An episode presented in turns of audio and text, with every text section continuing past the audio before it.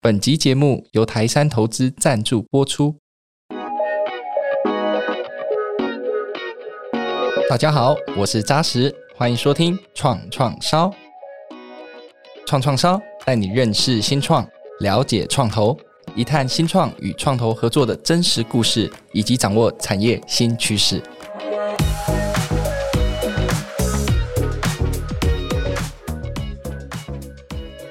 今天是我们创创烧首集节目，很开心邀请到两位好朋友，一位是具有高知名度的台湾线上教育平台好好的创办人阿诺，以及在台湾已经投资超过四百家公司的亿鼎创投投资经理威利来到我们的节目，欢迎两位。Hello，大家好，我是好好学校共同创办人跟执行长阿诺。Hello，大家好，我是亿鼎创投的专案经理，我是威利，大家好。首先呢、就想请阿诺先跟大家介绍一下好好的做的事情。这样的朋友，大家好，我是好的共同创办人阿诺，可以叫阿诺或前伟。那很开心，就是我从二零一五年就创办好好好学校这个线上学习平台，那一路七年走到今天，成为台湾最大的线上学习平台。那基本上我们是就是一个线上课程结合募资的开课模式，只要你有兴趣，然后你有才艺，你愿意教，你都有机会来好好成为老师。那从过去我们只有录播这种形式，现在我们有直播，你也可以来写文章，甚至我们有这种专班，像是这种学院、美国这种 bootcamp 的形式。那我们透过各式各样的学习供给，让想要学习的人就可以想到哈好，那他可以在上面找到他最适合的学习方式。这其实也是我们公司的宗旨之一。威利也请你介绍一下亿鼎创投，跟再多介绍一下自己吧。我在亿鼎创投大概三点五年哦，那现在其实是专案经理。那刚刚讲说我们亿鼎创投，我想可能很多听众朋友对创投还不是很熟悉，稍微简单讲一下，其实创投呢就是投资新创企业的投资单位。那可能最近大家都很流行投资台股、投资美股哦。那呃，我觉得创投其实它是属于另外一种另类投资，可能跟大家想象的不太一样。它就在投资还没有挂牌之前的企业，然后陪着它慢慢成长长大。哦，那有人会说，诶，创投这样子听起来好像是一种高风险投资，是，它是高风险，但它并不是故意的去追逐风险，而是说我们是投资一个改变的机会，像是我们有幸投资到像好好这样可以带领着整个翻转教育的这样的企业，诶，这就是我们可以让看到整个它带动企业的改变，就相对的它就带来更丰厚的回报，这就是创投所做的工作，所以。其实我工作很单纯，我就是到市场上到处去寻找好的投资的标的。呃，创投呢，就是募集资金之后，就是希望能够能有效的利用来帮助新创企业长大。那同时，我们也在当中获得的回报，这样子也稍微讲一下我们公司哦，就是亿鼎创投可能。不在业内的人会觉得，诶，创投呃不不太熟悉。那亿鼎创投其实，在台湾已经大概有二十五年的历史了。也谢谢那个 Sorry 刚刚有介绍，我们可能投资过四百多家公司，这绝对不是在我手上完成的哦。我觉得这个投资行业是一个承先启后的行业，它可能我以我们二十五年的经验来讲，它。穿透了这么长的周期，那其实投资的产业从早期台湾的呃可能半导体或电子产业投到现在，可能我们也关注新的经济，像是 AI 或者像是数位教育这些数位的产业。那我觉得我们都是在与时俱进的。虽然说看起来二十五年很老哦，但是其实 old but gold。我觉得就是我们是心是很年轻的，我们一直在寻找新的成长跟新创的动力来源。对，所以这是我觉得能够在亿鼎创投也是我的荣幸了。那也稍微跟大家介绍一下我自己哦。我自己虽然说在创投，我其实在过去，其实是看上市贵公司哦，就是跟大家一般一样买上市贵的股票哦，当做研究员。然后后来啊，真的是对新创也有一些热情，就觉得哇，我怎么样去跟企业更多的深入了解、认识这样。像好好这样的企业家哦，所以就跳进了这个行业，有点有点长的介绍，很精彩的介绍。我想相较于大家对好好可能是蛮熟悉的，对意林创投，透过刚刚威利的分享，应该认识的蛮多的。其实回来想要问阿诺的问题，就是说，其实我相信创业绝对不是一帆风顺嘛，那当然也会有很多很美好的故事啊。所以在整路上这样创业的过程当中，其实带给你最大的成就感是什么？那带给你很大的挫折又是什么？那你说一五年开始创业到今天，有没有什么跟你当初想的是一样或不一样的地方？我觉得创业给我最大的收获，到现在每一天，我觉得都还是因为今年第七年嘛，我觉得每一天都还是是看到那些，就像刚刚威利说，看到那些改变，不论是呃从第一年我们就收到从台东的偏乡的家长说，哦，因为好好，他从来没有想过他可以跟他孩子在偏乡学溜溜球，因为他找不到老师来台东。他也没有那个资源，也没有老师愿意下去。可是因为好，他终于可以跟他的孩子一起在台东学溜溜球了。或者是我们有收到听障的朋友，他说，其实过去的实体的学习环境对他来说是很多限制的，包含他需要重复观看，或者是说他对于行动不方便等等。但因为线上学习，他可以就像跟大家一样坐在第一排一样，然后去感受跟体验老师的教学，甚至他可以依照他自己的习惯学习。然后我们就看到我们这一几年来陆续带来的改变，从一五年、一六年从使用者到一七年有。大学老师跑来跟我谢谢说，因为好好让他重新可以当一个学生，因为他说他在世新大学教传播系，然后他说现在的学生都想要跟他学，比如说呃，对不起，他是广告系，然后他都想要跟他学说什么抖音广告、IG 广告是什么。可是他说他以前学电视广告跟那个公司广告出来的，他可能不知道现代人到底要怎么办。可是对他来说，他的身份、他的年纪、他的外貌，要重新回到课堂当个学生是很有压力的。可是因为好好，他可以在上面跟志奇跟。跟这个杰哥，跟很多会厉害抖音 IG 的人去学行销完，再结合理论回到课堂上教学，他达到了教学相长的效果。他觉得这也是好好带给他的。每次遇到这些事情，都会给我，就是又给我一个，就是像这个 power boost 一样，就是又冲上去。因为就是的确创业有非常多挫折，可是我觉得好有点像是他本身是。能够盈利，然后同时也可以对社会带来好的改变，这对我来说是为什么我觉得好是我置业的一个很大的原因。所以我觉得先回答第一个问题是正向的改变，所以这也是为什么我们公司愿景里面有就是说，透过学习让你成为更理想的自己，帮助社会进步。那挫折的部分，我觉得真的是天天都有了，大家应该比较想听这个。就是我觉得挫折的部分，我觉得当然也回到就是最基本的，就是说可以想象，就我们跟我大学同学四个男生，一个拿二十万出来，然后第一年差点死掉，然后第二年活下来。然后从四人变十四人的家庭公司，再到四十人变成一个球队，再到现在一百四十人像一个部队一样。其实我自己就是公司的天花板，所以我自己要一直去撕裂，在成长那个过程是每一天是停不下，因为你不动，组织也会推着你去动。新的问题来，你就是你作为最高负责人就是得解。所以我觉得有点数不清。可是我觉得创业就是你要一直去看那个正向的那一面，然后去忽略那个。就是撕裂感或者是成长感的痛苦，我觉得才能往下。那也许可以等一下再细聊一些，不然这聊不完。因为我觉得 每一天挫折真的是每一天都有，不会是那种一个月一次这种的。哇，wow，那威利，我想企业茁壮的过程当中，绝对少不了最重要的伙伴，就是投资伙伴。嗯。所以其实蛮好奇，就是说一鼎当时看到好好，从接触到好好，到评估好好，到最后决定要投资，大概前前后后花的时间有多久？那这个过程当中，其实决定要投资的关键点又在哪里？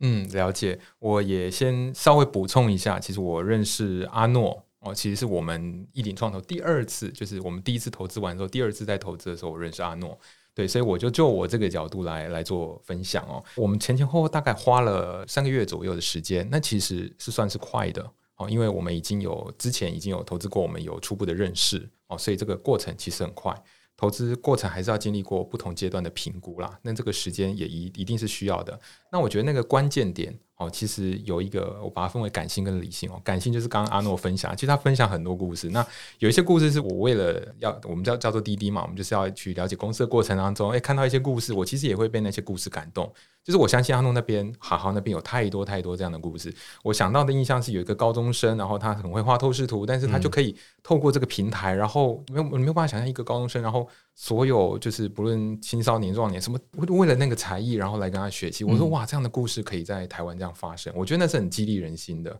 这是感性的层次啦。那当然回到投资哈，投资就会稍微比较冷静理性一点。那我觉得投资其实同业就不要吐槽我了哦，其实我们投资一定就是讲究我们投资下去未来的回报。对，但是这个回报并不是凭空出现，也不是我想说，哎，我我估计它未来有多少的数字哦，它就会有多少的怎么样的回报，这不是用凭空想象的，你其实就是在观察公司跟公司互动的过程当中去想象那种可能性。那我觉得，呃，我们在投资好好的时候，其实有几个点，当然我相信它有很多的优点嘛，但我们最最看重的，其实第一个就是它的成长性。但是这个成长性其实背离于两件事情。第一件事情就是它的课程，我我稍微讲冷静一点的术语，就是它是长销的。嗯、我讲的长销不是畅销，不是那种你可能在书店摆一个月，然后很热销，然后它就没有了。不是，它可能在上面的课程过了一年、两年、三年、四年、五年，持续会有学生来学习。我就看到说，在上面的课程可能摆了五年之后。假设第一年有一百个人来好了，第五年都还有三十位学生愿意学习放在上面的课程，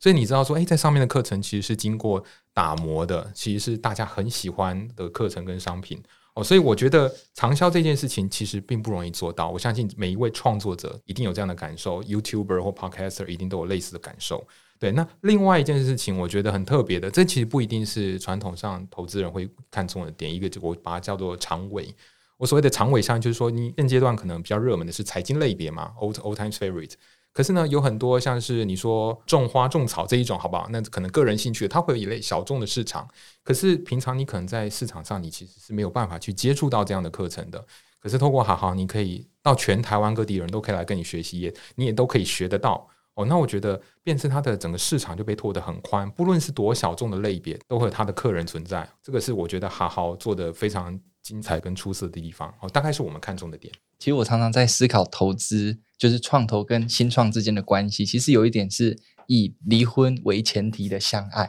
OK，以离婚为前提的伴侣。对，那现阶段当然，易鼎作为 好好不要笑，就真的是这样子嘛，对不对？那现阶段我相信易鼎作为好好非常重要的投资伙伴，其实在投资的过程当中，其实我们也会非常好奇说，哎，在你们合作的过程当中，有没有发生什么有趣的事情？那请阿诺先来分享。好，有趣的哦。我其实也在跟威利聊，其实我我觉得跟创投之间的来往，就是其实“有趣”这个字，我对我们来说蛮 fresh 的，因为老实说，跟创投互动不常出现有趣的状况。那也不是说是是什么冲突，而是说就是其实大家都蛮就事论事，在讨论市场，或者讨论机会，或者是互相帮忙。那我自己觉得有趣的东西，应该是机会吧。就是去年其实因为。就是也是因为一鼎的关系，然后也因为威利的协助，然后我们有机会邀请到现任的副总统，就是赖清德先生来到我们公司去做参访，让他了解到哇，教育科技在台湾现状，然后呃，好好平台上的故事。那我觉得，不论是对好好员工，或是对好好的七十多万的会员，或是对好好七百多个老师来说，其实可以看到，就是说哦，一个公司在做的事情，有机会被就是国家元首级副总统看见，其实是一件很开心、很感动的事情。那当然，我觉得当天也很好玩，因为我觉得当天。就是副总统，我在猜他没有期待，我自己的感觉是他没有期待那么多。可是当天他听完这整个故事之后，我觉得他是有一种就是哇，就是被感动到的感觉。那听说他到现在，其实在台湾一些巡回演讲都还是常提到我们。那我自己觉得是非常谢谢奕鼎有带给我们这么有趣跟难得的机会来到好好这样。然后如果不是因为奕鼎的话，我们大概也没有这样的机会。这是我想到最有趣的事情。其实我觉得就像。阿诺讲的啦，你要说有趣，我其实去年那件就是邀请副总这件事情，我觉得其实蛮蛮有趣的。平常我稍微分享一下我们的日常，我可能不是有趣，嗯、我觉得我们日常呃，投资人跟被投资、被投资人就好好像这样的企业，我们之间的互动，我们可能最多的互动就是在呃，例如说在董事会上哦，那讨论公司未来的营运计划决策，那还有就是。会后的一些互动分享啊，可能有一些市场资讯的分享。其他的时间我们其实是没有那么多的交集，因为好好也有他的营运要处理。那我们呢也是持续在市场上去找案件。那因为秉持着今天就不讲干话，如何定义干话？没 有没有，刚刚其实会前我先讨论一下，但这个不有趣，但我觉得还是可以分享一下。其实去年底的时候，好好正在呃募资阶段，然后正要 close 的那个阶段，是那个时候其实好好内部刚好有一些。些小小的低潮，我个人在我个人人 personal 的事情上面也刚好有一些低潮，我印象很深刻，就是在晚上十点多十一点多，我在外面呃某个公园的停车场，然后在那边听着阿诺分享他最近可能公司遇到的一些状况。可是我必须说，那个那那个整个 story 听起来就是是很阴暗的那种调性哦。可是呢，我觉得我 我那一天其实讲，我跟阿诺聊完之后。我其实蛮感恩的。我讲感恩是真的是说，我觉得我们在分享的过程当中，我们互相分担了彼此的重担，然后我们都用很正面的态度来面对这件事情。就是你知道，我被阿诺给 inspire，然后我就更有力量去面对这件事情。然后我不晓得阿诺有没有，我相信他活到现在应该也是有，也是有被 inspire 到。但我的意思就是说，我觉得那是一种你知道，在事业无光的情况，然后大家互相这样鼓励彼此，激励成长。我说哇，这个。我还没有想过，我可以跟投资的公司、我们投资的企业有这样美好的互动。嗯、我必须说，那是我印象深刻，不是有趣，但是绝对是印象深刻。嗯、所以我我个人就是把这件事情 memo 起来。我刚刚也跟阿诺分享说，其实我想到第一个事情想到就是这件事情，所以我也很感谢他这样。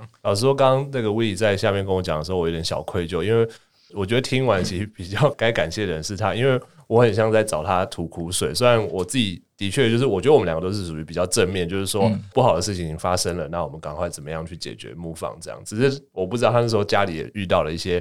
应该说遇到一些麻烦事要帮，或者是一些比较辛苦的状况要处理。所以我自己觉得，如果从这一题来看的话，我觉得呃，新创公司跟创投之间的关系，如果从就是在商言商之外，能够延伸出就是一些在商言商之外的一些互相帮忙，或是互相启发，我觉得这真的是一件更棒的事情。因为就像说，虽然刚刚小李哥说的以离婚为前提的关系嘛，可是至少我们在这段时间能不能做出，或者是能够衍生出一些事情，搞不好之后离婚之后还可以继续当朋友的那种关系，我觉得那是很重要的，因为就是不是只是。就是很实打实，就是哦，我跟你换这个，你跟我换这个，而是我们其实是一个互相帮忙的那种感觉。我觉得是我自己很在乎的。所以其实老实说，也题外话，就是当然投资人就是是不容易找，但是其实好好同时也非常慎选投资人的。然后我们也很幸运可以找到易鼎跟物理这样的投资人帮忙。哇，我想刚刚两位分享的这种互动关系，其实都非常的美好，呃，非常印象深刻。但是，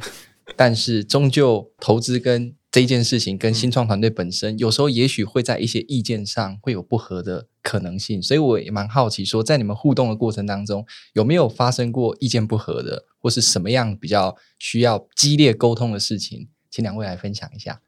这一题给 Willy 分享哈，虽然 Sully 哥大概不会满意我们的答案，但是真实的状况我们可以分享给他，没问题。先讲我们没有事先 say 过，真的没有哦。这一题我也不是故意要打官腔，是真的意见不合，我直接回答是真的是没有。我必须说我这一点，我觉得是阿诺的个性使然，这是他的特色，就是他是个非常谨慎的人哦，仔细规划的那一种，而且会事先是勤于沟通。那我我觉得以我外部投资人的角色，他的沟通程度、频繁程度是这样，我大概可以想象他们内部他们的沟通是更加密切的。对，所以你可以想象说，如果其实我我听过，可能跟这这一题有点不太那个，但是我听过像有人说，哎，你开会前你就把会给开完了。其实你可以用这种角度去想，其实我们很多的要讨论的事情，像说意见不合，一定在讨论某些事情，那应该是在这事前我们就应该做很多的频繁的沟通。我觉得阿诺这一点是做得很棒的。所以我必须老实说，我们并没有说过意见不合的状况。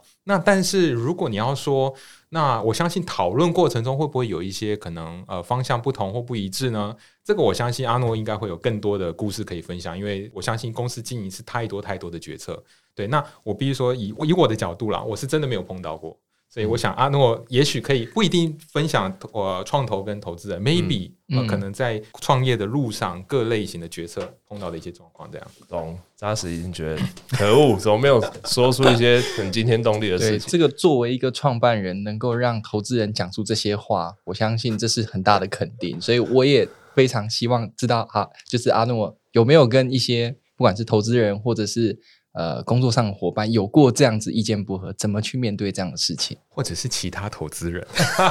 Yes，我先 overall 讲一下，我觉得这真的就是沟通的艺术。然后我自己觉得沟通就是不论是。呃，情感或者是朋友或者是工作，其实沟通真的觉得有很有很多冲突，其实可以避免。就像刚刚 Willy 说的，其实好好的董事会现在其实也是越来越大。其实两个人要相处都不容易，你可以更想象，就是一个董事会上可能有七组家庭的人，有在他们各自利益上去讨论一些事情。就是我事前有一些关键议题，我一定都会大概先猜说啊，他大概会在意这个 A 点，他大概会在意 B 点，他大概在意 C 点。可是其实董事会上是一个很 intense 的过程，你不适合在。两个小时之内讨论一些事情，所以基本上有关键议题出现的时候，我基本上就是的确比较勤劳，就是事前就把会议开完，我就先约万万先大概去了解他的想法，他这一点，那我先提前收集起来，大概去最佳化，就是找到大家共同的交集之后，在董事会上提出来的时候，其实大家就已经比较满意跟舒服了，而不是第一个不会是第一次听到，二就是说你的声音有被听到了，所以你也不用再特别发表更多意见，三就是我也帮你找到 solution 跟交集了。对，其实我觉得我们每次董事会大概都会做这些事情。那我觉得这这样的沟通的方法，其实可以 apply 到各式各样的环境，不仅是只是创投跟董事会之间。对，然后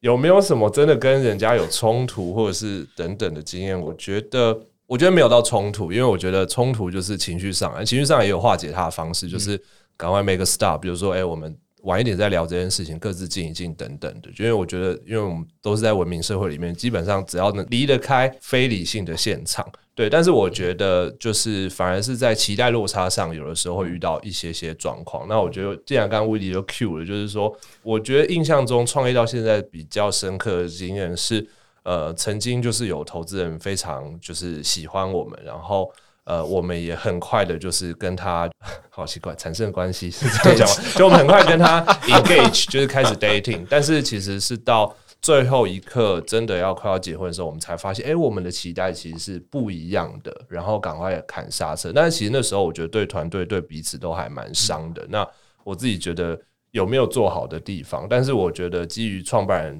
在一些期待上如果不同的话，那其实就像像结婚的关系，很多人会问我说，投资人要在意什么？要在意钱多呢，还是什么？我觉得真的最有一题最关键就是他懂不懂你在做什么，跟他认不认同你要去的地方。因为我觉得创业就像爬一座山一样，就是我今天要爬的是喜马拉雅山。当然，如果这个投资人一心一意希望你去做深海探险，或者是希望你上火星，我觉得也没有不对。可是。就代表你们中间的期待其实很大落差，那最好其实不适合做结婚的这个动作。我想刚刚是蛮轻松，就是哎、欸，有好的啊，有不好的啊的这些故事。但是回来我们也想要问比较认真一点、严肃一点的问题，就是说，那作为台湾线上教育平台的先行者，就是阿诺，你怎么去看待线上教育的市场？那从整个过去的发展进程到未来，你觉得哎、欸，你怎么去看待这样的一个变化？有没有机会台湾的线上教育平台？有机会可以出海，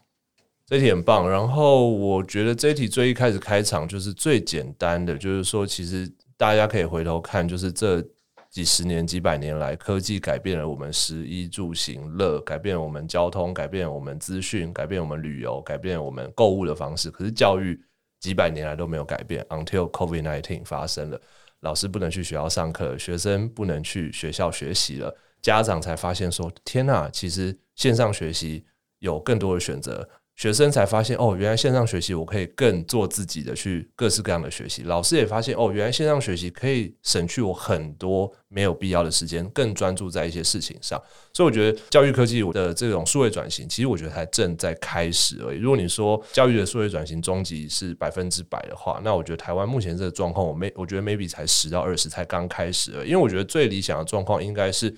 就像我刚刚说的好愿景一样，就是大家。不论你今天出生在哪里，不论你是谁，你今天想要学任何东西，可以到一个平台上找到最适合你的老师，最适合你的学习方式。因为我最常举的例子就是说。到现在还是很多人会遇到一个状况，就是比如说我出生在云林，然后去虎尾国中，我遇到一个老师，老师用一种方式教台下五十个学生，可是教育科技的本质本来就应该让台下五十个学生有不同他的学习方式提供给他，所以但是这件事情其实到现在也都还没有发生，即使 COVID-19 来之后，所以我自己觉得教育科技还有很大的成长的空间。对，那刚刚就是莎莉又问说，那有没有出海的可能？我觉得当然有，那我觉得教育科技这题的出海也很有趣，就是说。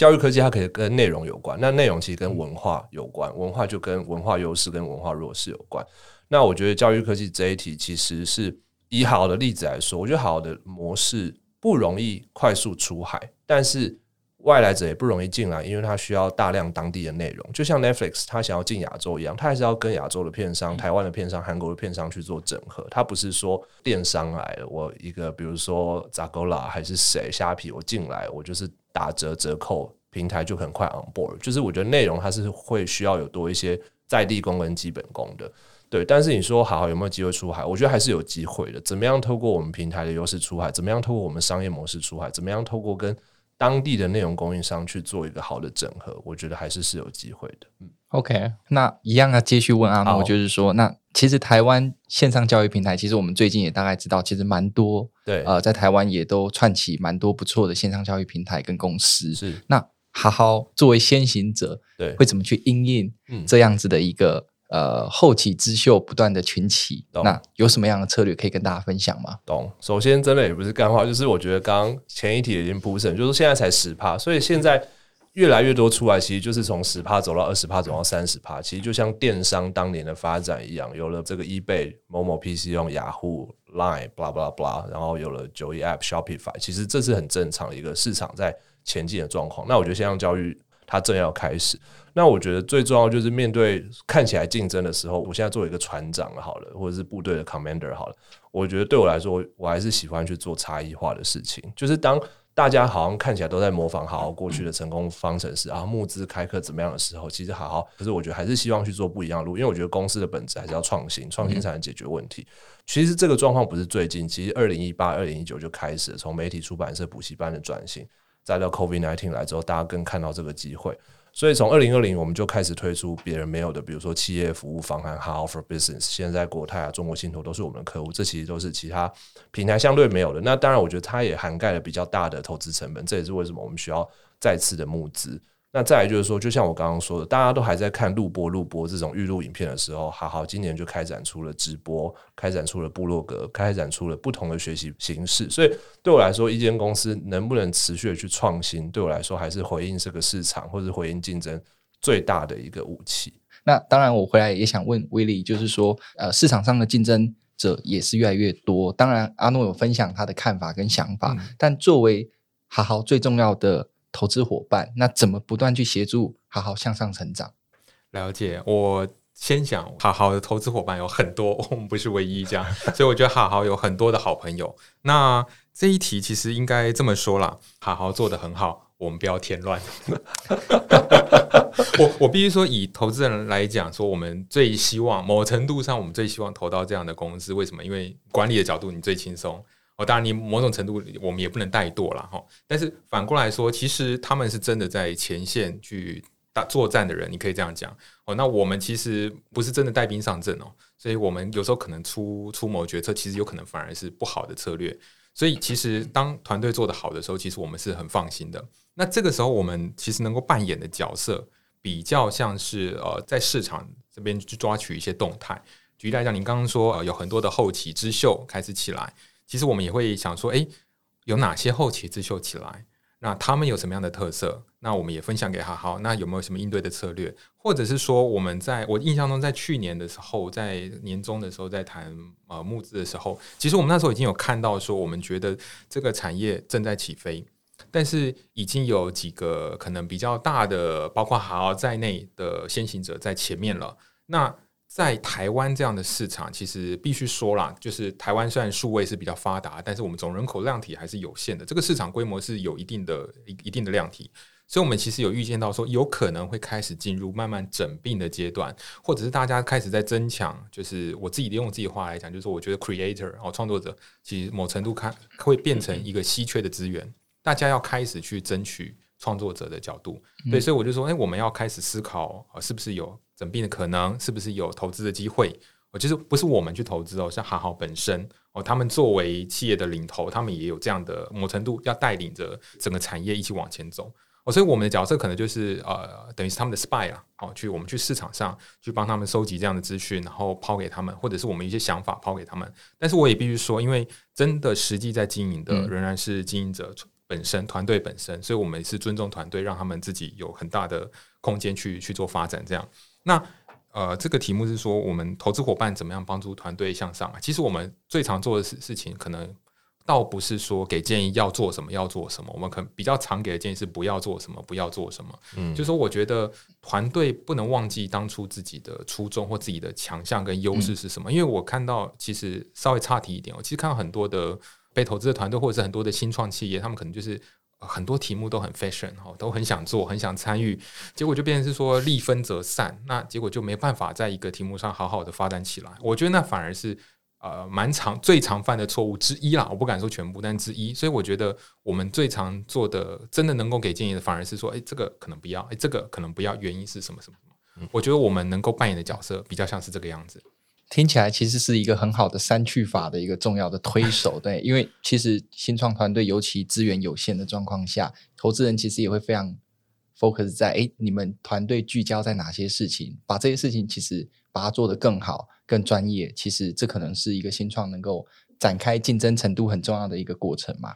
那最近也看到蛮多，就是其实国外像今天看到 YC，他就分享说，其实他给新创者的一个警讯嘛，就是说寒冬即将来临。其实很多手上正要募资的新创团队朋友，大家都要多注意，因为坦白说，资本市场现在环境也没有到这么好。最近尤其大家都可以看到这整个国际的局势的变化，所以其实想蛮好奇问两位，就是说，哎，那你们给假设这个时间点要开始展开募资的新创团队，有没有办法给他们一些什么建议？专业的那个创投先来 好那我就阿诺，等下可以帮我补充。哦，我觉得新创寒冬这件事情，首先寒冬不是第一次，每年都有冬天。嗯，呃，或者我们讲说投资周期不会只有一轮，我相信几年前也有这样的报道，新创寒冬来了，或者是呃资金寒冬来了，这其实在市场上这是蛮正常的事情。那这个时候应该讲说，我们给建议的时候，我们会依据当下的状况给不同的建议。你冬天的时候就叫你多穿一点衣服。所以反过来想，现在如果我们都已经预见到，哎，资本市场可能会，我们不敢说一定啊，但可能会进入寒冬，代表啊，你可能募资不容易了。哦，那这个时候对企业来讲，如何存活下去，可能比你如何快速的扩展更重要。我必须说，这不是一个百分之百建议，因为有些假设你资源足够，有些人可能会逆势哦，在这个时间大量的去扩张它的领域，这是一种策略，但是你要思考。你有没有那样的呃那样的资本让你使用？你有没有那样的本？如果你没有，那其实最好的做法是，必须讲就是某些程度，你可能真的是要减少开支，你甚至可能会必须面临痛苦的决定，就是你可能需要缩编，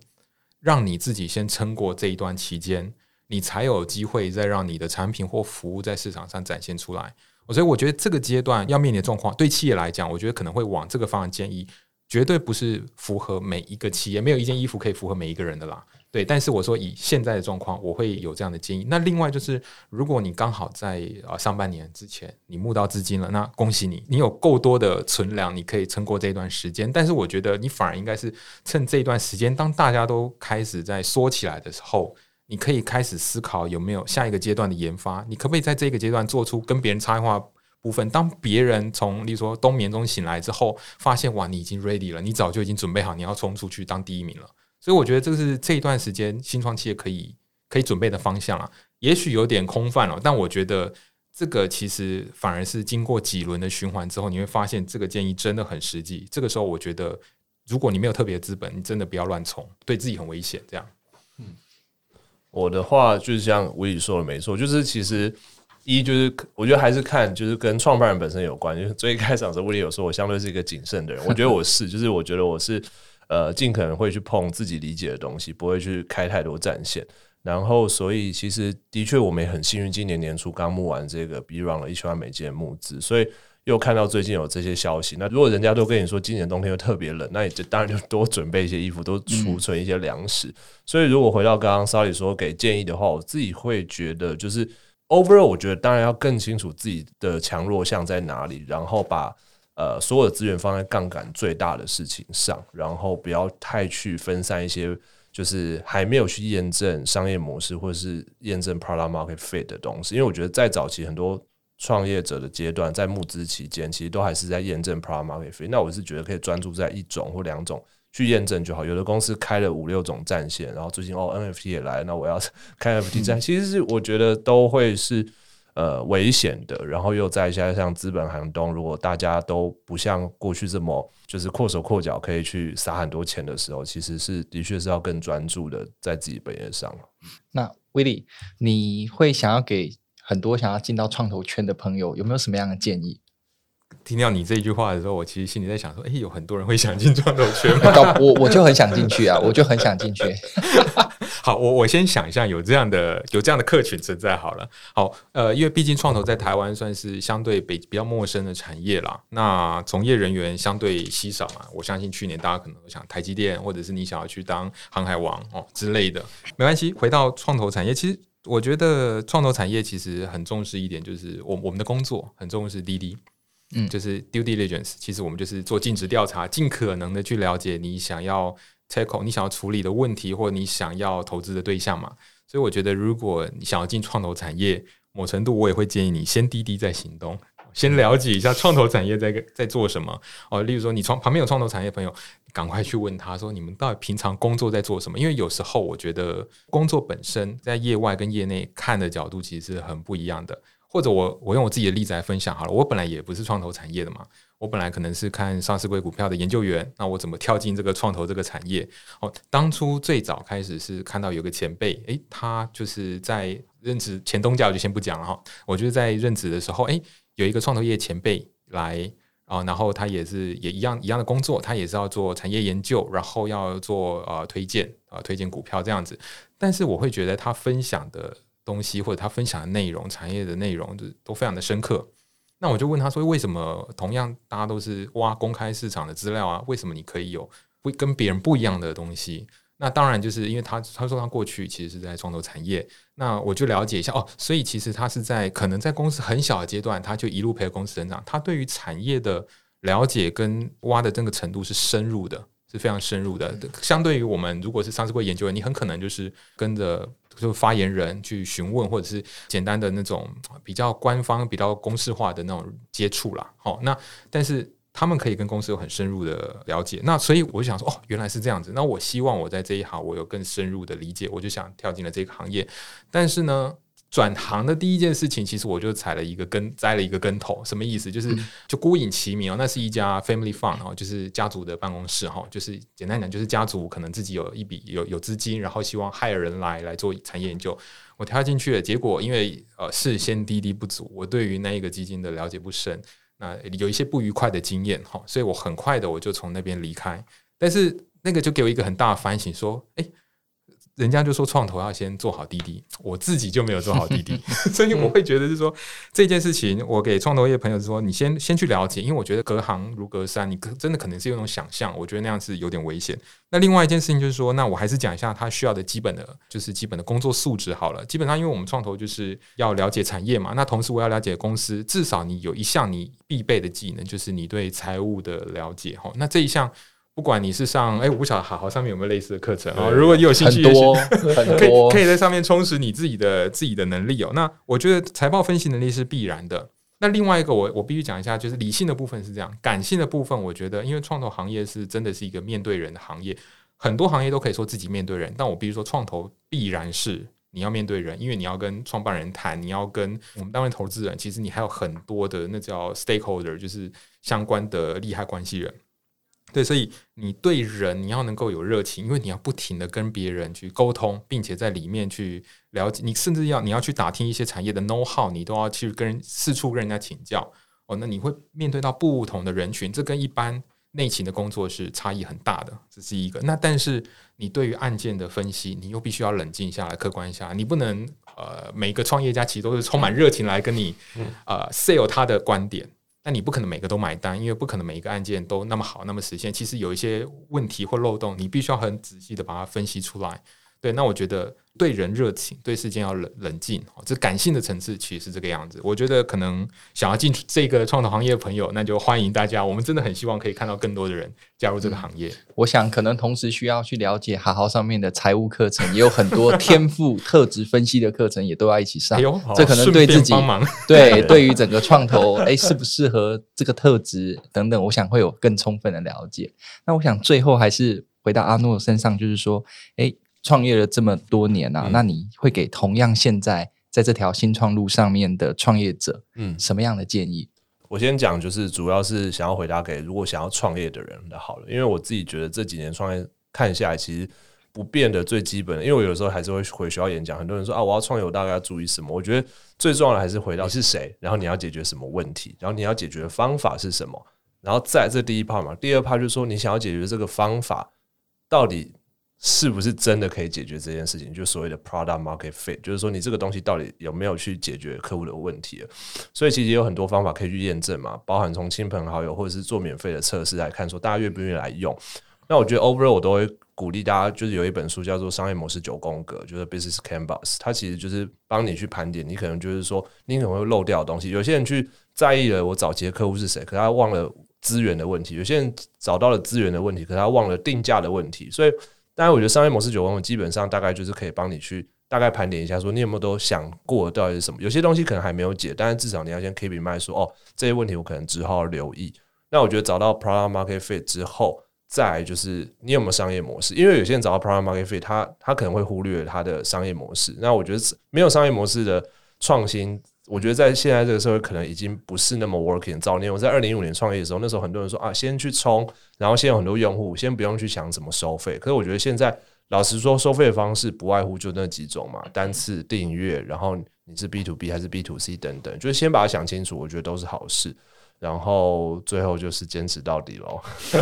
坚持到底。我们也非常非常开心，今天邀请到两位好朋友，好好的阿诺跟威利。亿鼎的威力来跟我们一起分享。那也非常感谢所有听众朋友的收听。那也请大家继续期待未来更多创创烧有趣的内容。我们下集再见，拜拜，拜拜。